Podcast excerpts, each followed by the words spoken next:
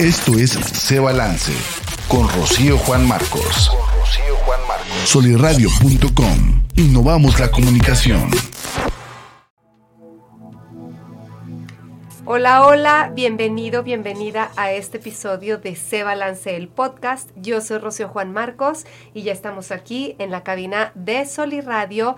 Nos puedes ver en vivo a través de la página de Facebook de soliradio.com y después nos puedes seguir en diferentes plataformas. El podcast Se Balance eh, en Apple Podcast, en Google Podcast, en Spotify y en otras plataformas. Y bueno, pues así con esta bienvenida aquí en la cabina.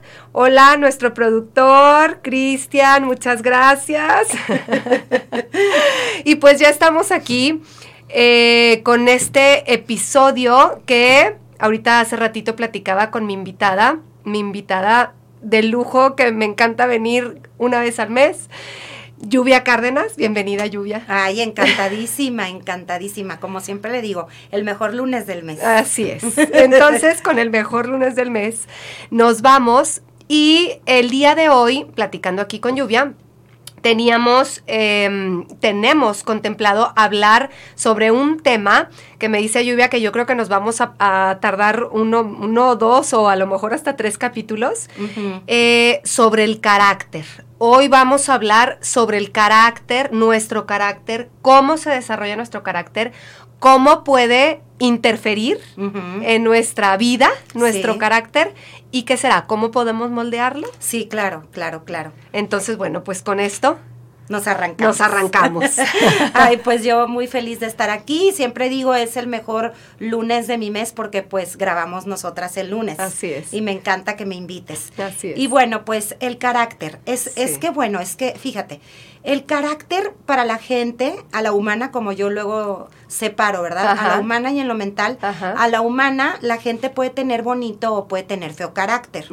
Pero no es así. El carácter es el conjunto habitual de nuestros pensamientos que generalmente están en nuestras creencias limitantes. Entonces, si partimos de ese estudio, pues el carácter no es bonito para nadie. Claro. Más bien, nosotros usamos, es como como que nosotros usamos esa palabra para describir a una persona que nos gusta estar con ella o que tal vez es una persona, ya ves que luego hemos separado el concepto de bueno y correcto. Exacto. Ajá, una persona buena que es más bondadosa y amorosa y una persona correcta que es más racional, más cuadrada. Entonces, nos gusta más tal vez a nosotros estar con una persona que es buena, porque muchas veces esa persona es más permisiva, esa persona no nos pone tantos límites, esa persona no nos corrige, esa persona pues inclusive puede llegar hasta no ser tan buena con ella misma por ser buena con los demás. Así es. Entonces, ahí sí, ok, entendería que una persona diga, ay, tiene muy bonito carácter, no, esa persona está expresando más su parte buena. Ok. Pero todos, todos, todos, todos, nuestro carácter es justamente lo que tenemos que desarrollar. Ok.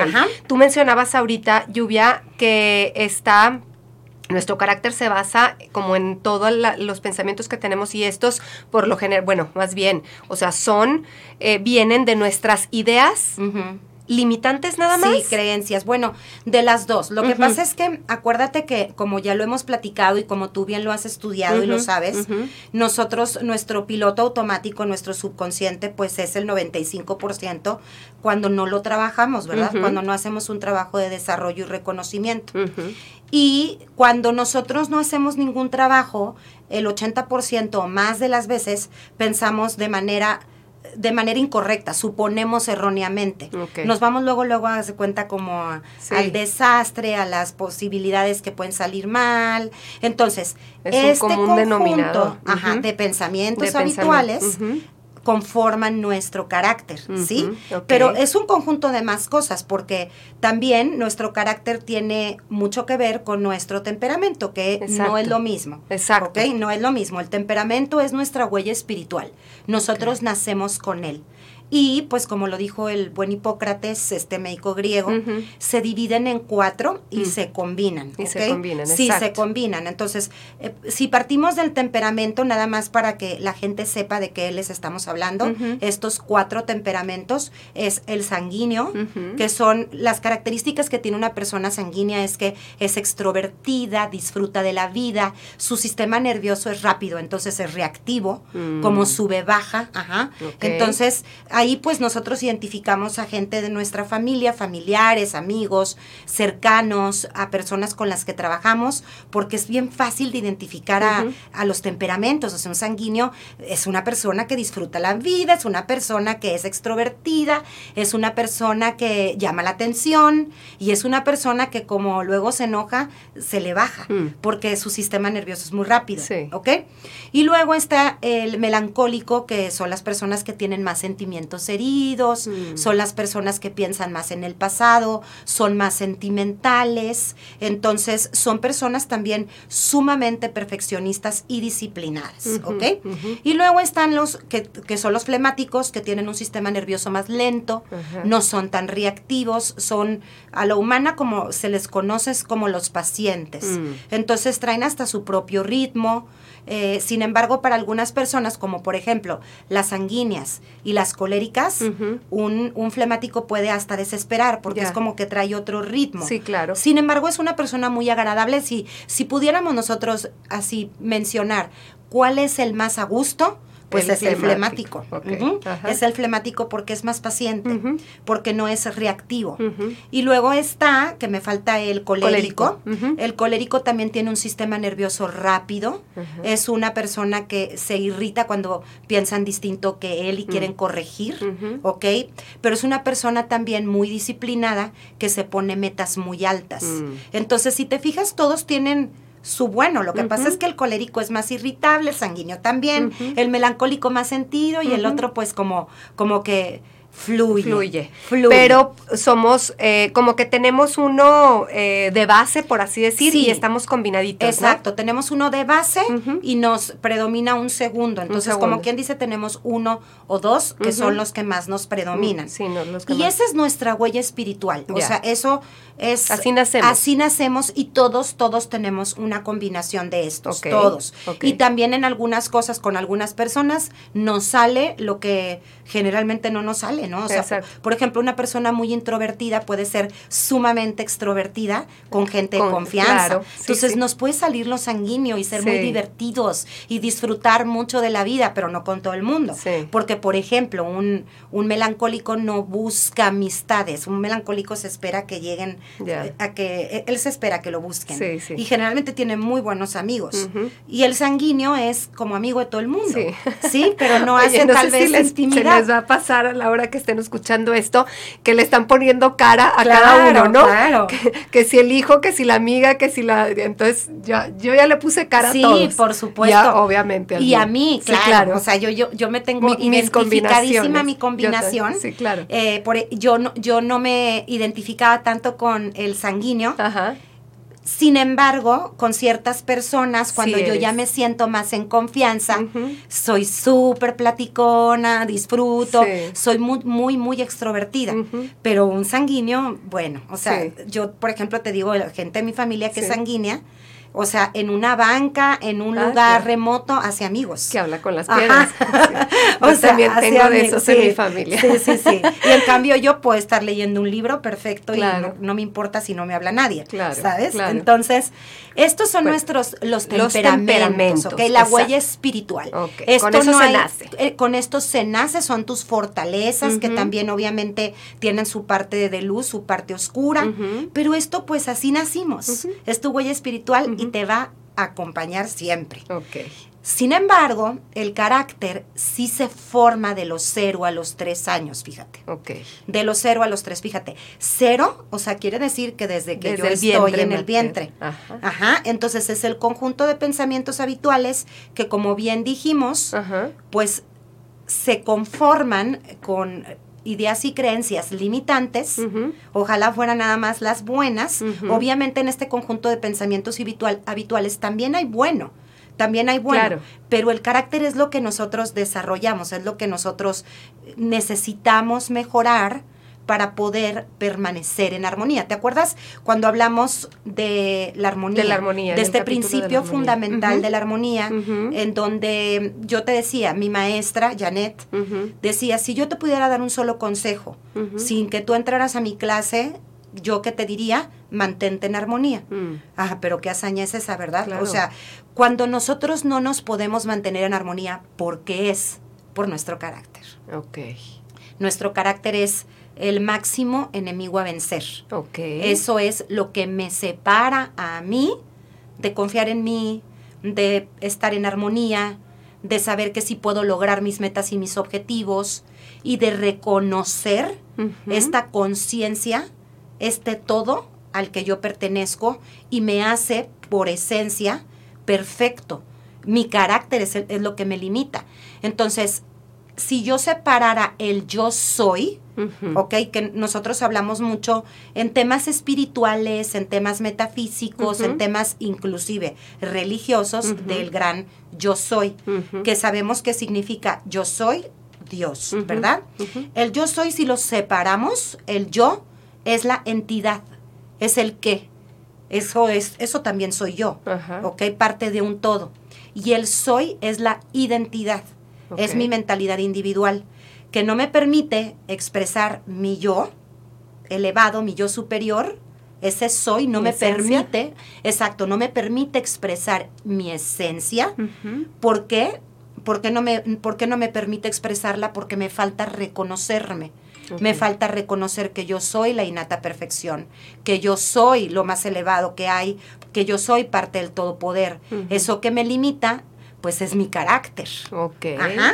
Sí, entonces ya va quedando más claro. Si no, pregúntame. No, no, no. Sí, sí, sí. Digo, la verdad es que son temas como bien profundos y, y así a simple como a simple plática, como que es complicado, no es tan fácil de entender. No, y es que aparte, eh, algo que Yo creo sucede. que tienes que tener un trabajo previo, ¿no? Sí, sí, sí. Sí, porque parte del reconocerse. Sí. Y mucha gente no se reconoce ni siquiera estas partes que tiene que trabajar. Todo lo que nosotros, eh, si nosotros queremos trabajar algo, el paso número uno es identificarlo, identificar cuál es la parte mía que me limita.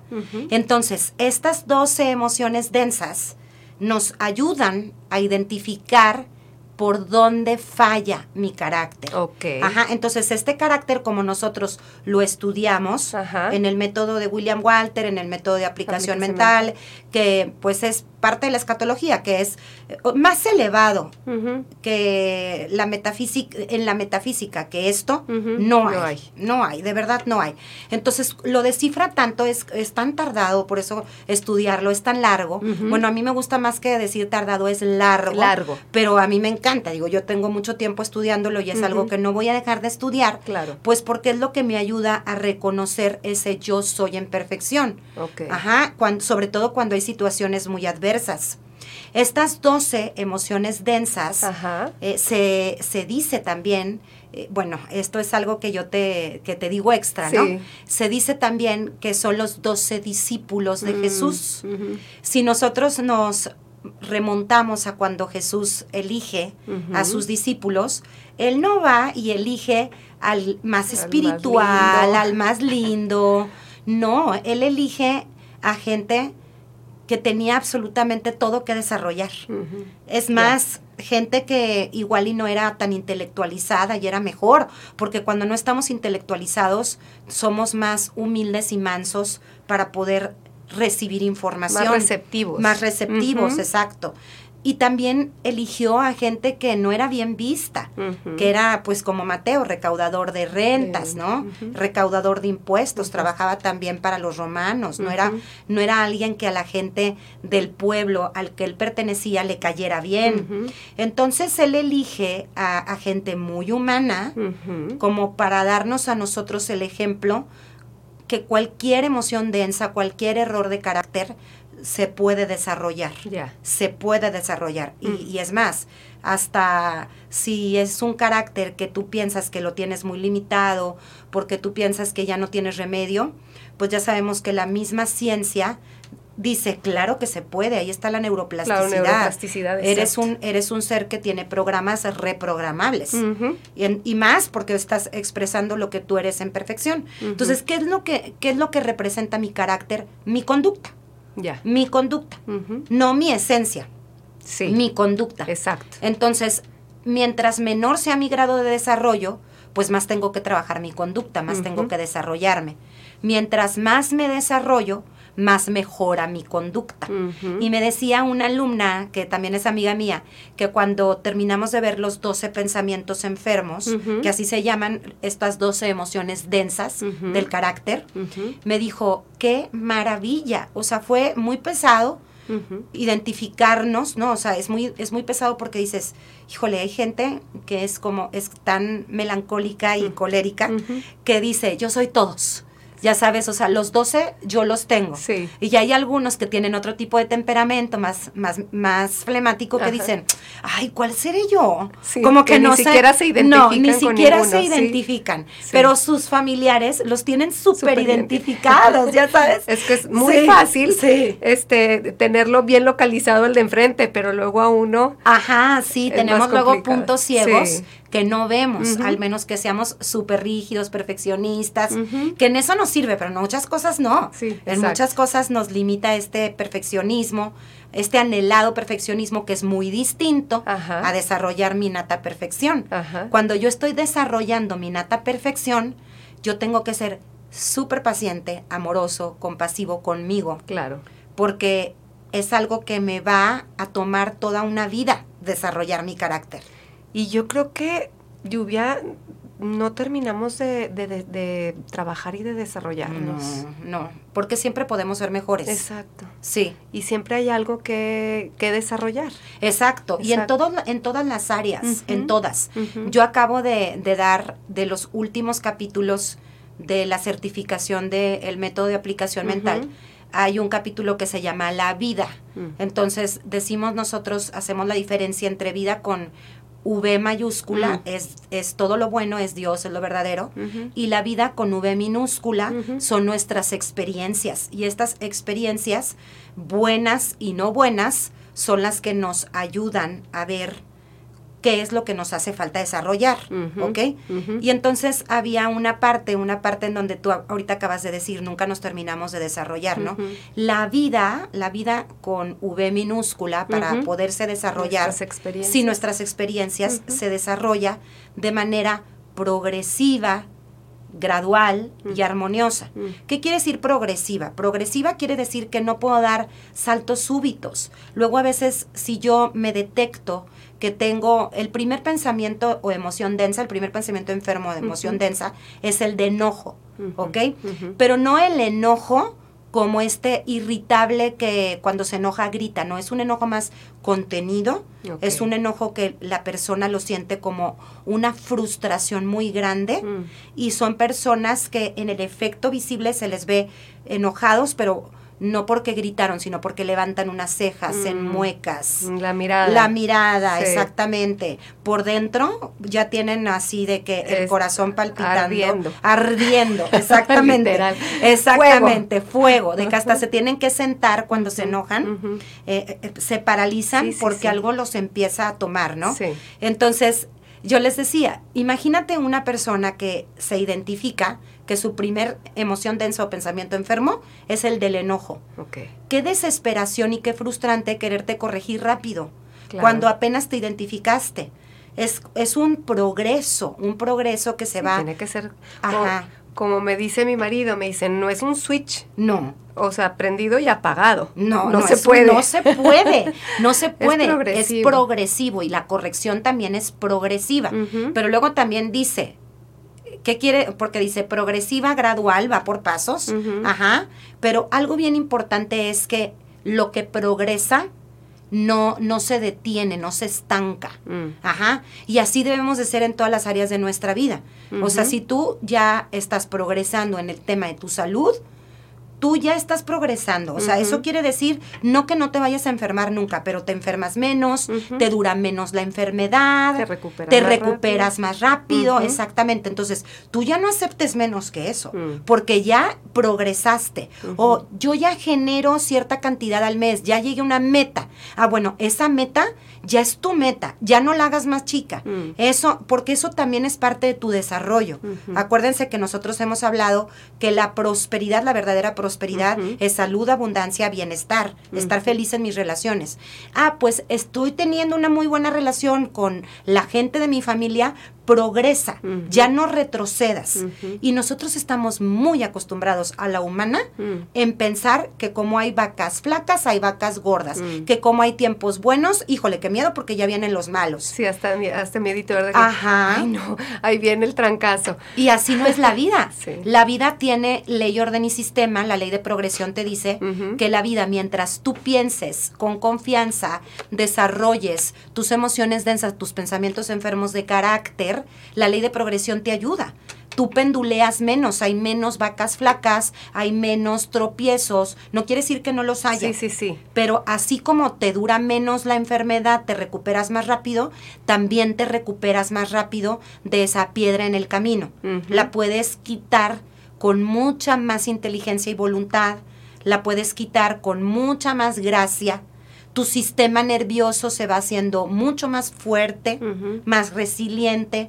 Entonces, el conocer estos errores de carácter me hacen muy fuerte porque yo ya sé cuál es la actitud correcta que yo tengo que practicar. Ok. Cuál es cómo yo tengo una actitud falsa, ¿ok? Como luego en la psicología le llamarán el ego, el falso yo. Mm. Ajá, lo que yo me defiendo, porque como dice Cartole, ¿de qué te estás defendiendo? Claro. ¿De qué? Sí, pero yo pienso que yo me tengo que defender de todo eso porque tengo muy impreso en mí yo todas estas cicatrices que están llenas de carga emocional, que solamente son un registro del pasado. Exacto. Entonces, de que se puede desarrollar el carácter y tú eh, alcanzar un, un yo soy más bonito, claro que sí, claro, que sí, y esto se ha sabido desde siempre.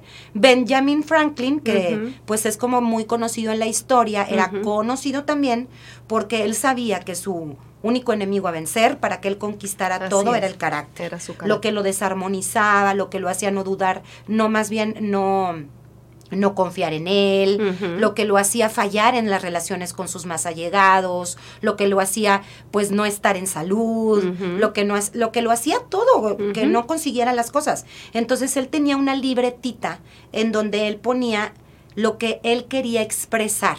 Como él reconocía, por ejemplo, tal vez que él tenía sentimientos heridos. Entonces él ponía respeto. Sentimientos heridos es el segundo pensamiento enfermo, la segunda emoción densa, que es lo que te digo que pues va para largo. Si queremos hablar del Sí, carácter, sí, claro. nosotros es muy, muy, muy rico hablar del carácter, ¿no?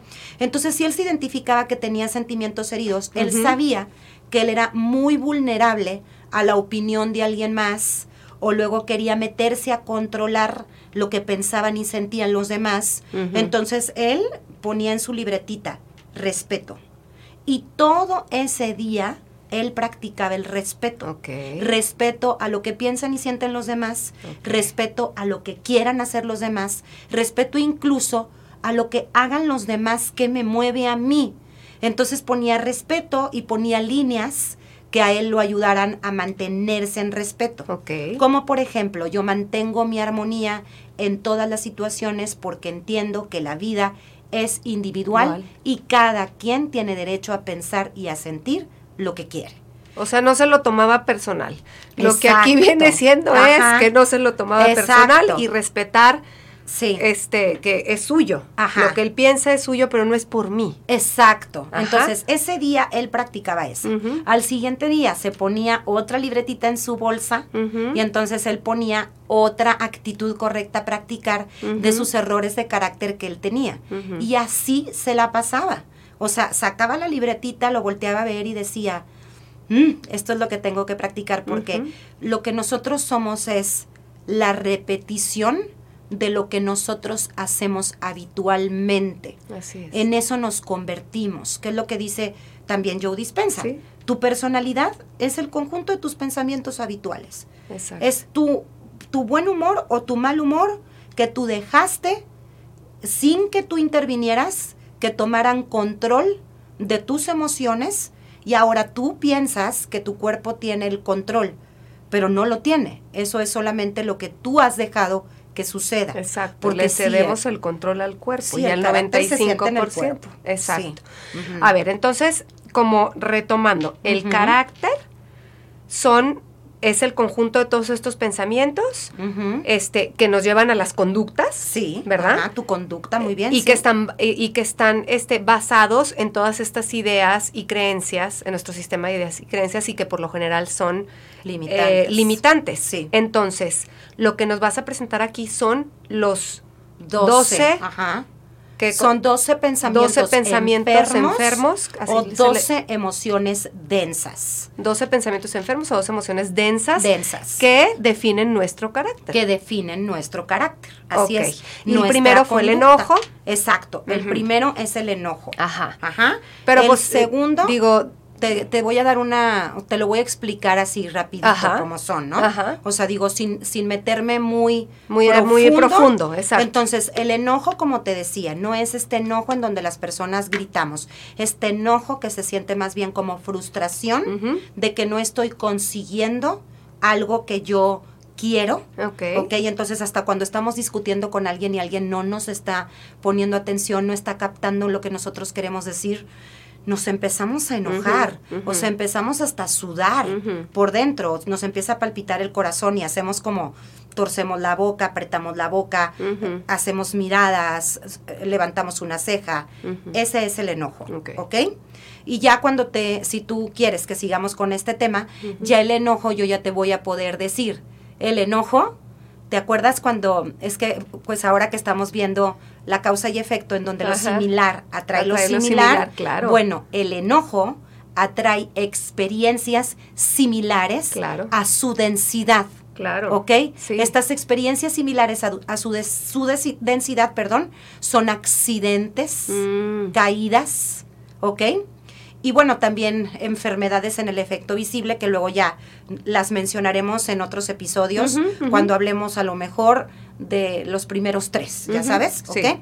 El segundo son sentimientos heridos. ok. Las personas muy Lo que mencionabas sentidas. ahorita del- sí, sí. las personas muy sentidas, las personas que viven mucho más en el pasado, son personas más resentidas, son personas que aparentemente son muy serviciales porque ellos a- eh, afirman su valía, buscan el buscan el reconocimiento, reconocimiento afuera, afuera. entonces hacen muchos favores, son muy serviciales, muy detallistas, sin embargo cuando no se los reconocen se van muy para abajo, ¿ok? Ellos son los de los sentimientos heridos, entonces es un pensamiento de sentir equivocado y les puede doler mucho algo, doler la cabeza, doler la panza, o sea, les duelen las cosas, ¿sí?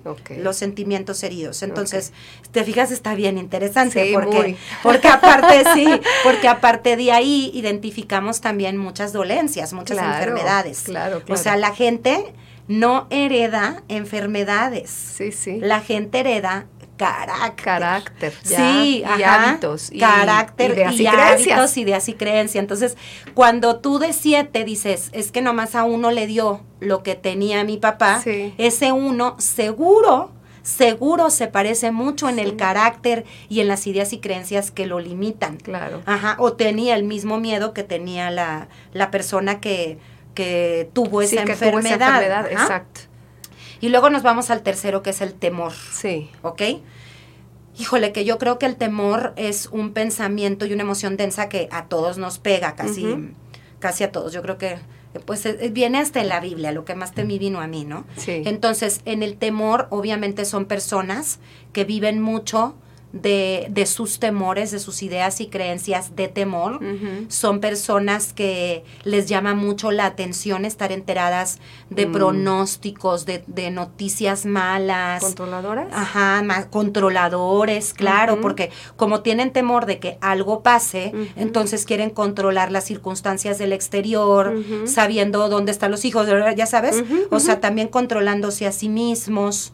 Entonces, hacemos rituales de temor muy visibles hasta de lavarnos las manos porque cuando ahora que cuando ahora no me vaya a enfermar no me vaya a contagiar ajá, y luego bueno como yo sé que este podcast igual y ya me tengo que ir rápido no, se los voy a ir mencionando ¿ok? me voy a poner mis lentes porque no quiero irme en desorden. Sí. Porque sí es importante el orden ¿ok? okay. o sea entonces nosotros vamos a pensar estos este primero el enojo cómo yo reacciono Sí, es el enojo. O sea, cómo, ¿O cómo me puede servir a mí esto? Sí, eh, cuando yo me doy cuenta, yo tengo enojo, yo ah, obviamente hay una actitud correcta a practicar, ¿no? La actitud correcta a practicar es reconocer que nada de lo de afuera me limita. Yo soy mi propia causa. Es practicar una actitud más amable, porque luego el que es enojón no es tan amable.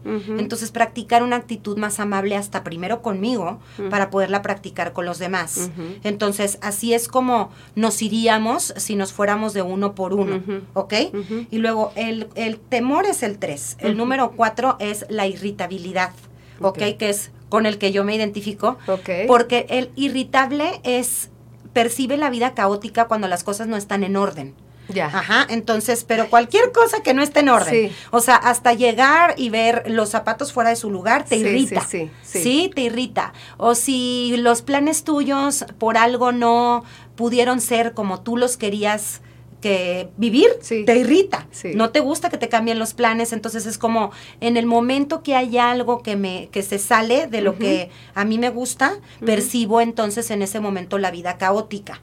¿Ok? La actitud correcta a practicar de alguien que es irritable es reconocer que tiene la habilidad de poder elegir, pensar y sentir lo bueno de las cosas, eh, porque como que se enfocan mucho en lo negativo y se irritan, ¿ok? Y a diferencia de el enojón, el irritable sí lo expresa. Ya. El irritable sí es más gritón. Ajá, es como una mamá irritable cuando algo no le gusta de cómo se están comportando sus hijos, pero con todo. Sí, ¿okay? sí. Entonces, luego después sigue la crítica, este pensamiento enfermo, esta emoción densa de la crítica, en donde los criticones se reservan las peores críticas para sí mismos, ¿ok? Son personas que parten mucho de su propio juicio, son muy severos. Y entonces, este es uno de los pensamientos que limita mi economía. Fíjate, la crítica. La crítica no quiere decir, y ahí les va, porque es un robo de armonía. Es un robo de armonía al que critico y yo, porque también pues yo soy el origen, ¿verdad? Claro. De donde parte la crítica. Y el robo tiene una frecuencia de energía, mm. que eso se traduce obviamente también a tu bolsillo. Entonces, no quiere decir que los criticones no tengan dinero, sí tienen, pero se les pueden perder cosas, les pueden robar cosas, mm. les pueden hacer fraudes, entonces hay pérdidas, mm. porque yo estoy también cuando critico robándole la armonía al otro. Mm. Que ese no es mi derecho, lo que no me gusta de ti lo corrijo en mí. ¿Me explico? Claro. Entonces, si yo me identifico, yo por ejemplo puedo decir, eso yo es algo que evito mucho, pero ¿qué tanto lo evito conmigo? Igual y soy súper crítico conmigo. Claro. Y entonces, qué mal decir, ah, yo no critico a los demás, ah, pero ¿qué tal eres contigo? Qué triste, ¿no? Cuando contigo tienes que empezar a hacer la corrección. Y luego, el que sigue, la inferioridad. En la inferioridad, este también es un pensamiento enfermo, una emoción densa que afecta a la economía, pero fíjate bien, aquí no entra dinero. No entra dinero, o sea, la persona batalla muchísimo para hacer dinero. Ok. Porque no tiene valor, es una persona que no se reconoce con valor. sí, no se reconoce valioso, tiene mucho sentimiento de inferioridad, busca mucho el reconocimiento de los demás, puede ser muy competitivo porque esa competencia cuando la gana le reafirma que sí es valioso. Ok, entonces ese es el inferior, la inferioridad. Luego viene el resentimiento que si te fijas pues se puede parecer al de sentimientos heridos. Es una persona que vive mucho en el pasado, una persona que tiene lista hasta de las cosas malas que le han pasado en la vida y hasta las escribe. Sí, exactamente. Este y este, y este y este Es una persona a la que se le hace muy difícil el progreso. Mm. Entonces entonces pueden tener hasta problemas de piernas, porque las piernas es el progreso, las rodillas la flexibilidad, Sí, entonces tienen problemas como de articulaciones, eh, son personas que les cuesta mucho trabajo estar en el presente, se limitan mucho su proceso creativo y de manifestar, porque están continuamente viviendo y hablando del pasado, en la queja, en el resentimiento, en el sentirse víctimas, ¿ok? Sí. Luego después sigue el desaliento, que es cuando hay episodios, hay gente que vive muy en el desaliento, pero yo me identifico con esta emoción en un periodo de mi vida. O sea, de repente hay periodos de tu vida en donde Sí. pierdes la inspiración. Exacto. Entonces el desaliento tiene que ver con el amor, el ánimo y la acción, el estar conectado con la vida. Es el amor a la vida, el amor a mí mismo, el amor a todo lo demás y el, el poder permanecer en este plano El a través, el sostenerme aquí en este plano, el permanecer mi vida en este plano a través del amor, del ánimo y la acción. De hecho, esos tres, amor, ánimo y acción, aseguran tu permanencia en esta vida. Amor, ánimo y acción. Entonces, cuando la gente empieza a estar en desaliento, yo te puedo poner un ejemplo tal vez de alguien que se jubila y que tal vez él reconocía mucho su valor por medio de su trabajo. De su trabajo. Entonces se le va ese reconocimiento y empieza a sentir mucho desaliento. Mm. Y este desaliento en cómo nosotros lo podemos trabajar es inspirándonos siempre en nosotros mismos. No, no me define un trabajo, no me define una pareja, no me define un amigo, no me define una buena opinión, me define el reconocimiento de lo que yo soy. Mm. Y a través del reconocimiento de lo que yo soy, yo puedo expresar todo lo que yo deseo otra vez. ¿Sí? Fíjate, Lluvia, hay, hay varios que voltea, o sea, vuelven a lo mismo a la hora de que te reconoces, Sí, este, como es el pensar bien, sí. ¿no? Para dejar el pensamiento enfermo. Totalmente, Rocío. Tú hiciste una super observación. Si yo empiezo a trabajar uno de ellos, los demás van a mejorar. Mm. Si yo empiezo a trabajar uno, uno, voy a empezar a mejorar todos los demás, que era lo que me decía mi alumna. Qué impresionante trabajar los pensamientos enfermos. Es cuando más he sentido un desarrollo Mm. en mí. Es cuando mejor he podido corregirme. Y, y bueno, pues por eso me encanta el método de William Walter, porque pues de verdad que cuál otro te los presenta así tan, tan fácil de identificar. Claro. Y Claro. luego del desaliento sigue el no amable, que son los que nosotros percibimos como la gente que es como grosera, Grosera. que no te interrumpe, Mm. no te deja hablar, que Mm. se burla. Los bullies, por ejemplo, son los no Mm. amables, ¿ok? Y ellos, fíjate bien, como lo expresan tanto, como no se quedan con esa energía tanto densa, lo que tienen es un sistema inmunológico débil Mm. pero no, ta- no, no hacen tantos efectos visibles tan escandalosos. Mm. Luego ya de grandes más. Pero estos no amables, estas personas no amables, pues evidentemente no le están pasando bien. Claro. Y expresan esa no amabilidad para que nosotros pongamos la atención en el que está atacando y no en ellos. Mm. ¿Ok? Para desviar la atención. Sí, para desviar la, la atención. Y luego la impaciencia, que nosotros pues conocemos la impaciencia porque no respetamos los tiempos y los procesos de, de la Pues, vida de la vida, natural, sí, de sí. la vida natural que tiene ley, orden y sistema, y tiene que ser por, por pasos. Sí. Y entonces caemos en impaciencia con nosotros mismos, con el logro de nuestras metas, Mm. con el también con el desarrollo del otro. Ajá, entonces somos impacientes con el otro. La impaciencia es algo que yo creo que eh, por idea y creencia creemos que todos lo somos. Mm. Sin embargo, es una facultad la paciencia a desarrollar. Y luego, después sigue la insatisfacción junto con la crítica y la inferioridad. La insatisfacción también te pega en la economía. Mm. Aquí sí entra dinero, pero no hay dinero que alcance. Entonces se te descomponen Claro. las cosas, hay fugas, gastos que no te esperabas. Dices, ¿qué está pasando? Claro. ¿Cómo puede ser? O sea, como me dieron mi sobre de, de mi sueldo, Así se fue. así se me fue y no sé ni en qué. ¿En qué? Insatisfacción. Mm. Y la actitud correcta a practicar es el poner toda mi atención en mis bendiciones Mm. y una actitud de mucha, mucha gratitud. Gratitud. Exacto. Así y es. por último, la intranquilidad.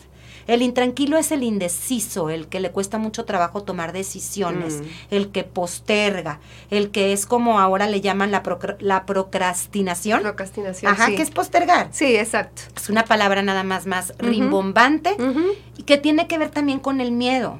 ¿Ok? Con el miedo Exacto. a tomar decisiones, que tiene que ver con el miedo a lograr metas o, lo- o- o que no la logre y entonces fracaso. A equivocarte. Ajá, y entonces luego la gente que, que va a ver de mí, si te fijas, se parece también a la inferioridad.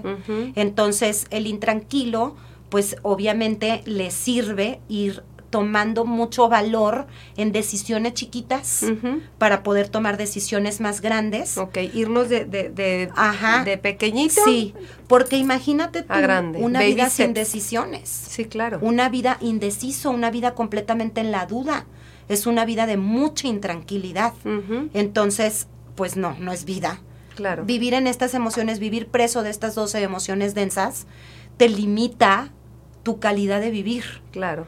Es por eso que es el único enemigo a vencer, tu Un carácter. Ok. Ajá, y lo que es mi mejor amigo es desarrollarlo. Y en ese desarrollo tener amor, compasión y mucha paciencia hacia mí. ok. Y en el camino disfrutar mis avances, disfrutar cómo la gente también ve, la gente cercana a mí, también ve distinto, ve distinto esta nueva expresión de mí. Me respetan más. Una persona que luego es inferior no pone tal vez límites y entonces las personas si quieren permanecer en su vida ya saben que tienen que empezar a respetarlo Así porque es. ya se está dando su valor. Así es. Una persona que luego ejercía mucho el control por medio del enojo, por medio del temor, luego la gente se empieza hasta como a sacar de onda que ya no es así y es así como ¿qué está pasando, no? ¿Qué te pasó? Sí, ¿qué, ¿Qué te pasó? tomaste? ¿Qué te tomaste? Pero es cuando la gente dice, eso que tú estás haciendo yo, Yo quiero. quiero. Sí, porque es el ejemplo. Claro. El ejemplo que es el que nos arrastra, lo que realmente nos enseña. ¿Sí? Así es, Sí. totalmente. Lluvia, vamos a, a, este, a finalizar el, el episodio aquí.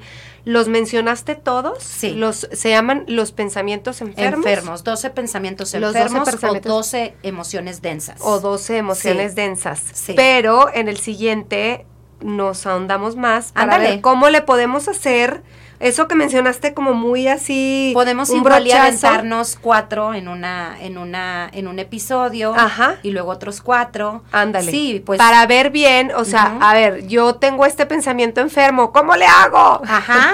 Sí, como le podemos hacer es, es que mencionemos cuál es la actitud correcta a practicar, Ajá. las líneas Ajá. que puedo trabajar para evitar los efectos visibles que esa frecuencia resuena en el exterior para que yo atraiga mi vida. Exacto. ¿Sí? Exacto. Ajá, sí. Bueno, Ok. me parece, me parece, como decía el chavo el 8, fu, formidable. ¿O ¿Quién era el que decía formidable? Oye, luego ahorita yo estaba pensando, tanta información, no sé si ya nos extendimos, pero ya sabes cómo soy. No, ya me sabes que es, ¿para qué me invitas pues? Me encanta. No, era el profesor Girafales, ¿no? sí, sí, sí. Fu- Formidable. Bueno, este, muchas gracias, Julia. Ay, gracias, Muchas gracias. Es un tema súper extenso esto y la siguiente, el siguiente episodio hablamos más detenidamente Sí. y cómo podemos sustituir este estos pensamientos enfermos por otros pensamientos en el bien, se dice. Sí, sí, son, O en- es que son mode- mejores modelos mentales de mí mismo y de los demás. Ok. Sí, porque Ok. nomás es lo que creo de mí. Exacto. Es lo que creo, porque si te fijas, pues en realidad somos perfectos en esencia. Exacto. y lo podemos expresar, tal vez en este plano no así eh, completamente Sí. perfecto, pero cada vez más bonito. Claro. ¿Cómo poder, podemos ir corrigiendo nuestros modelos Mentales. mentales? Así es. Y nuestro carácter. Y nuestro carácter, sí. Muy bien, muchas gracias. Julia. Ay, a ti, a ti, Gracias, gracias, gracias. gracias a todo tu público, gracias Cristian, Nos gracias vemos allá en producción. Nos vemos. Muchas gracias. Y bueno, pues a ti que nos escuchas, muchísimas gracias. Espero que hayas estado así igual que yo de entretenida para escuchar este episodio. Yo soy Rocío Juan Marcos y te espero aquí en el siguiente episodio de Se Balance el Podcast. Toma ya las riendas de tu salud y tu felicidad. Hasta la próxima. Libertad en comunicación. Suscríbete en Spotify.